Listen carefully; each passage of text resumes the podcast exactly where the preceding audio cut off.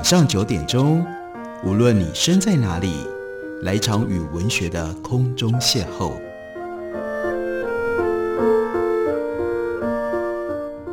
杨照谈书，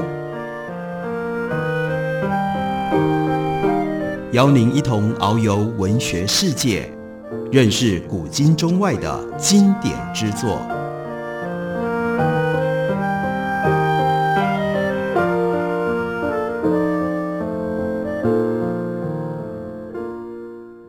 各位听众朋友，大家好，欢迎收听杨照谈书。本节目以台北广播电台 FM 九三点一。每个星期一到星期五晚上九点为大家播出。我是杨照，在今天的节目当中要为大家介绍的是八旗文化的新书，处理的是俄罗斯和乌克兰的战争的主题。这场战争从今年的二月爆发之后，到现在已经有了将近半年的时间。当战争刚爆发的时候，变成了国际新闻的焦点，也有很多的台湾的朋友应该对这场战争高度的关切。经过了时间，现在大家不太容易在新闻里面直接接触到关于俄乌战争的各种最新的变化跟发展。然而，还是应该要提醒大家，俄乌战争还在持续进行当中，而且俄乌战争会造成的全球性的冲击，到现在其实我们仍然在感受到。例如说，关于全球能源的价格，以及连带着所造成的通货膨胀。更进一步的，因为通货膨胀而带来了各国中央银行升息等等各种不同的措施做法，直接影响了全球的金融市场，包括股市、汇市，都在这样一波的旋风底下，有了各种不同的激烈的震荡。更进一步的，随着季节的改变，从夏天慢慢要进入到了秋天，接下来冬天也就不远了。那全世界。尤其是主要分布在北温带的已开发国家，在能源的需求上，到了冬天会更加的严峻。那到底俄罗斯的天然气的供应，来自于它的售价，以及取代俄罗斯的天然气能源在市场上面的供应，会用什么样的方式来变化？又会在价格上面有些怎样的新一波的激烈的起伏吗？这都是一直到现在为止。随时都跟我们自己的商业、贸易、生产、经济各个方面，乃至于到生活息息相关的，所以还是希望大家能够关切一下俄罗斯跟乌克兰的这场战争，更深度的了解这场战争它的来龙去脉。那我们要为大家介绍的这本书，作者呢是李国腾，他的这本书的标题是《帝国解体与自由的堡垒》。刚刚讲到了，这是一个历史性的因素造成了乌克兰战争，所以在这本书里面，李国腾他有特别的一章列举出乌克兰战争的九种历史叙述，他就告诉我们，面对重大的事件，我们都会问原因到底在哪里？为什么会这样发生？是必然的还是偶然的呢？战争爆发的原因一定会牵涉到长期的因素，所以他就要从。长期的历史的尺度下来讨论乌克兰战争的深层次原因，那他在书中列举了九种我们认为对于乌克兰战争的历史性的解释。第一种角度所看到的是长期以来俄罗斯这个国家，不管中间曾经经过了苏联的阶段，其实一脉相承，几百年来一直有着非常强大的扩张的习性。这种扩张的习性。在乌克兰战争当中，只是几乎必然的延续。俄罗斯是世界上土地面积最大的国家，面积一千七百一十三万平方公里，遥遥领先后面的几个国家。排第二到第四的分别是加拿大、美国、中国，领土都只有九百万到一千万平方公里左右。这还不是俄罗斯历史上的最大疆界，在苏联时期。苏联的领土达到了两千两百万平方公里，比美国、中国跟印度加在一起还要更大。如果我们看沙皇时代的俄罗斯，在一战的前夕，它的国土的总和面积是两千两百八十万平方公里，在历史上，这个总面积数字仅次于蒙古帝国和大不列颠帝国的鼎盛时期。和所有的大国都一样，有这么大的领土，不可能是靠和平扩张而来的。如果说我们评选对土地欲望最强烈的国家，如果把俄罗斯排到第二，就没有人能够排到第一了。从莫斯科大公国兴起以来，在俄罗斯几乎没有任何一个 decade，任何一个十年不打仗的，而且那些战争大多是由俄罗斯主动挑起的，目的要么是抢人家的土地，有的时候呢，干脆是灭亡别人的国家。俄罗斯的土地扩张是大陆式的扩张，而不是海洋式的，也不是游牧民族式的。以英国为代表的，那就是典型的海洋式的扩张，大都不在本土的周边，以殖民地式的统治为目的。这种为了经济或者是地缘政治的考虑，所以着眼点不在于如何整合同化，而是如何管制更方便、更省力。符合经济的原则，虽然有经济剥削的成分在，但大都能够保有殖民地原生社会的传统。最有名的例子，我们大家会最熟悉的是香港，因为这样，所以英国的统治方式还会适时的让殖民地独立，形成了常态。独立了之后，原来的殖民地还愿意跟原来的母国，也就是英国保持联系，甚至以文化历史的连结为荣。这就是为什么到今天仍然有大英国协，仍然在这么多过去英国的殖民地，他们把自己当作大英国协其中的一份子。但是我们看到的另外一种很不一样的模式，那是以蒙古为代表的草原游牧民族式，这是另外一种扩张。有人认为俄罗斯身上有跟蒙古人的混血，所以也继承了游牧民族的习性。不过，游牧民族的扩张有它的天然边界，也就是适合放牧的大草原，始终都是他们崛起的地方，还有统治的中心。对于草原疆界以外的土地，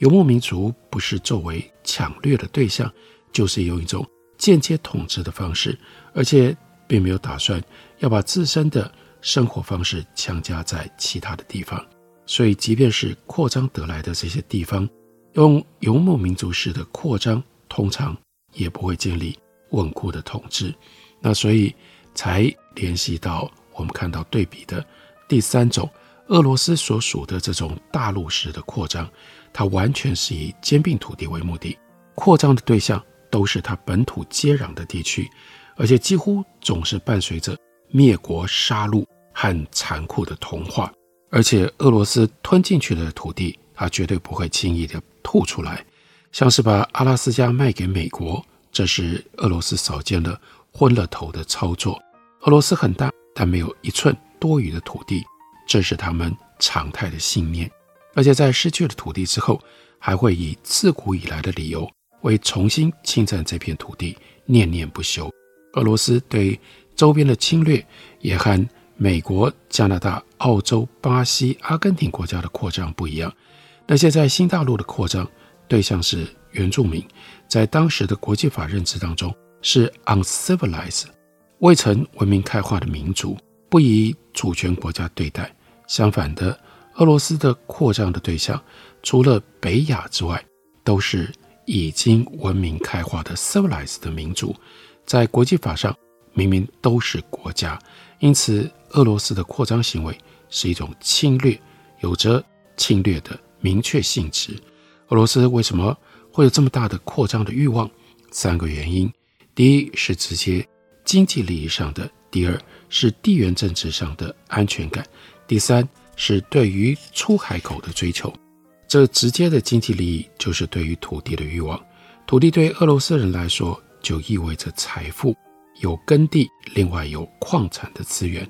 俄罗斯的欲望这么大，还在于他抢到的土地虽然很多。但大部分并不怎么好使用。俄罗斯土地最大片是在西伯利亚跟远东，但西伯利亚是全球最冷的地方，冷到什么样的程度呢？全年平均温度在摄氏零度以下，要么是重重的针叶林，不然就是荒原。事实上，俄罗斯在远东的人口全部集中在中俄蒙俄以及哈俄边境附近窄窄的人口带上，这种地方不适宜耕种，有资源也很难开发。即便俄罗斯在欧洲的部分，也大部分都是天寒地冻。拿破仑和希特勒相继为什么都在攻打侵略俄罗斯的时候铩羽而归？就是因为太冷了。所以俄罗斯守着这些看着很大，但是却不实用的地方，就使得他们刺激他们无时无刻一直念着自己应该要有更多的土地。经过了蒙古征服之后，俄罗斯有着草原民族的混血。然而和草原民族不一样，俄罗斯人他们是农耕民族，草原民族惯于征服，但征服的目的是劫掠跟获得进贡，核心的经济方式还是自己的游牧生活。所以在草原地带以外的地区缺乏持久的专注。俄罗斯这一点很不一样，他抢夺的土地都是为了要耕种的。所以呢，吞进去了就不会吐出来。所以这是乌克兰战争其中的一种理解的方式。我们对于俄罗斯长期来他的土地欲望要有所认知，要有所理解。我们休息一会儿，等会儿继续聊。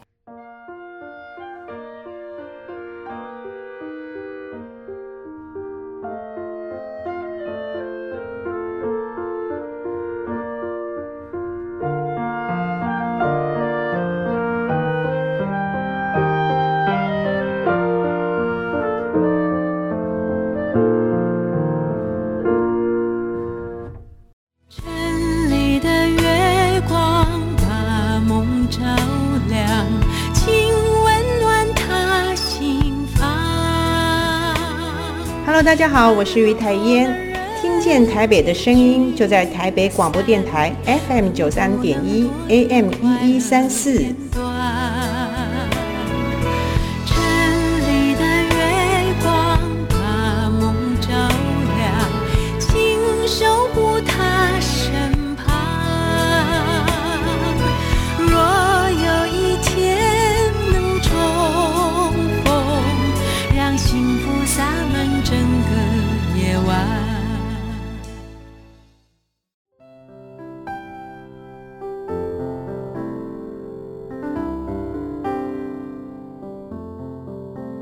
听见台北的声音，拥有颗热情的心，有爱与梦想的电台，台北广播 FM 九三点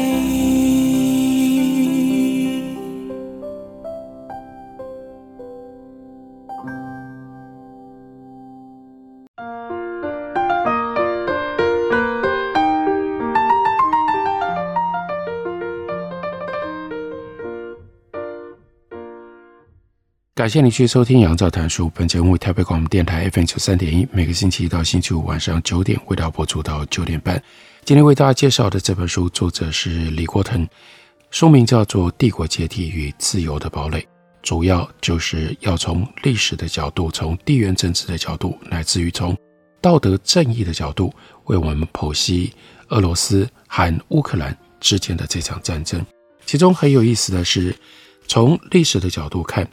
李国腾他整理了俄罗斯侵略乌克兰战争的九种历史叙事。第一种历史叙事，这场战争源自于俄罗斯长久以来对于扩张土地版图的强烈的欲望。那第二种叙事呢？第二种叙事关系到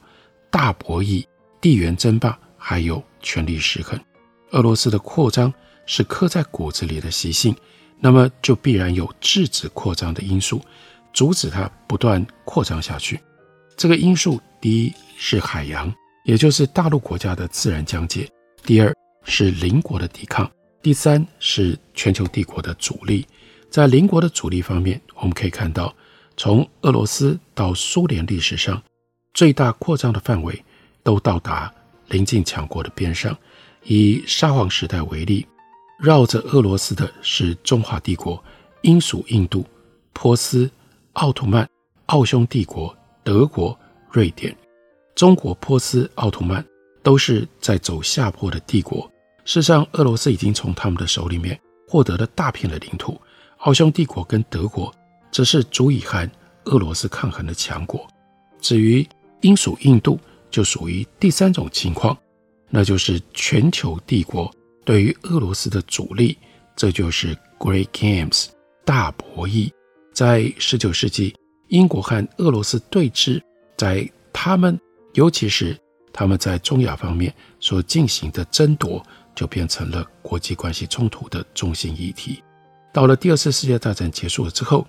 英国没落了，同一个文明体系的美国则崛起了，在冷战结构当中取代了英国，成为对抗苏联的全球帝国。美国的任务比英国要来得更艰巨。在 Great Game 大博弈时代，俄罗斯是个强国，在当时强国还有德国、法国、美国、日本等等。到了冷战时代，苏联已经变成了第二强国。这个时候的苏联不再像大博弈年代，只顾在周边和世界帝国对抗，还把对抗的战线进一步延长到全世界、全球。因此，美苏争霸的冷战时代是一场全球的对抗。尽管最主要的战场还是在苏联周边。从19世纪开始，就有各种地缘政治的国际关系理论被开发出来，解释为什么会有 Great Game。大博弈，现在很多现实主义的概念，比如说地缘政治啦，比如说核心地带和边陲地带的分布理论、缓冲区理论，都是在大博弈时代最先出现、最先被提到的。到了美苏争霸的时代，还有不少的理论被进一步的提出来补充或修正旧有的理论。在地缘政治之后，现实主义的国际关系。也被归纳总结出来。美国人 Waltz 他提出的结构现实主义理论，他就强调了权力平衡，认为权力平衡可以维持一段时间的和平，而且一旦偏离，世界有自动回到权力平衡的状态。Waltz 他就强调叫离岸平衡的概念，认为美国最有资格成为离岸平衡的操盘手。在第二次世界大战之后。美国外交家 George Kennan，他曾经撰写著名的长电报，核心内容是建议对苏联采取 containment，我们称之为叫围堵政策。他的逻辑是，俄罗斯是极度缺乏安全感的国家，所以一直追求提高实力和扩张势力，只有扩张才能够让自己感觉到安全。然而，苏联的作风虽然强悍，但并非没有理性，他们对力量的逻辑。高度的敏感，只要对手拥有足够的力量，并且显示愿意使用这种力量，苏联就会知难而退，不会进行有损威望的摊牌。所以，George Kennan 最有名的、最重要，就是建议美国不要直接对抗苏联，而是建立包围圈，向苏联展示力量。在冷战之后，美国独大，成为唯一的超级大国，俄罗斯无力再和美国。全球争霸，但在俄罗斯周边的对抗仍然持续着。美国对俄罗斯的戒心依然存在，一直到川普政府把头号敌人改成中国之前，美国的头号敌人，即使也就是不算非国家的对象，例如说恐怖主义等，始终都是俄罗斯。即使把头号敌人改成了中国，俄罗斯仍然是美国的二号敌人。所以在二零一四年之后，美俄关系无法逆转，分别只是到底会有螺旋式的下降，还是直线下降而已。川普上台以及中国的崛起，让一些人看到了另一种逆转的可能。于是这个时候，世界就出现了心脏地带俄罗斯的衰落，边缘地带中国的崛起。于是，在这样的情形底下，美俄之间的信任度。比美中之间其实还要更低，联俄制中根本就不可能。事实上也证明如此。这是第二种历史叙事。第三种历史叙事，那就是俄罗斯要恢复苏联时期的帝国光荣。无论是从面积或者从人口看，俄罗斯都注定是一个天然的大国，它就必然拥有大国的抱负。从伊凡三世。莫斯科大公国获得独立开始，俄罗斯就积极的扩张，当时已经是欧亚大陆的大国，从面积上来看的话，到了伊凡四世正式获得了查尔沙皇的称号，更彰显了俄罗斯要成为第三罗马。沙皇时代的俄罗斯把自己视为罗马帝国的继承者，拥有征服其他地区来恢复罗马荣光的昭昭天命。从彼得大帝开始，通过和欧洲国家的作战，俄罗斯真正进入了国际大国角逐的舞台。在欧洲的主要战争当中，俄罗斯从来不缺席。大北方战争、七年战争、鄂土战争、瓜分波兰，俄罗斯的实力在拿破仑战争当中达到了巅峰。作为击败不可一世的拿破仑的主力，俄罗斯不但变成了列强之一，而且是位列于最强等级其中的一个国家，在维也纳会议上面，这是四大强国之一，实际的发言权和英国相等。在接下来的半个世纪当中，英国和俄罗斯在中亚一路到阿拉伯到中东展开了大博弈，这个竞争从欧洲扩展到全球。英国跟俄罗斯分裂当时的第一、第二强国，再从欧洲到远东某一个程度。还包括北美展开了角逐，英俄角逐取代了英法在十八世纪的角逐，也就变成了这个时期国际政治的核心议题。英俄竞争也是最典型的，英国是海权帝国，俄罗斯是陆权帝国，所以这是两种帝国的对峙。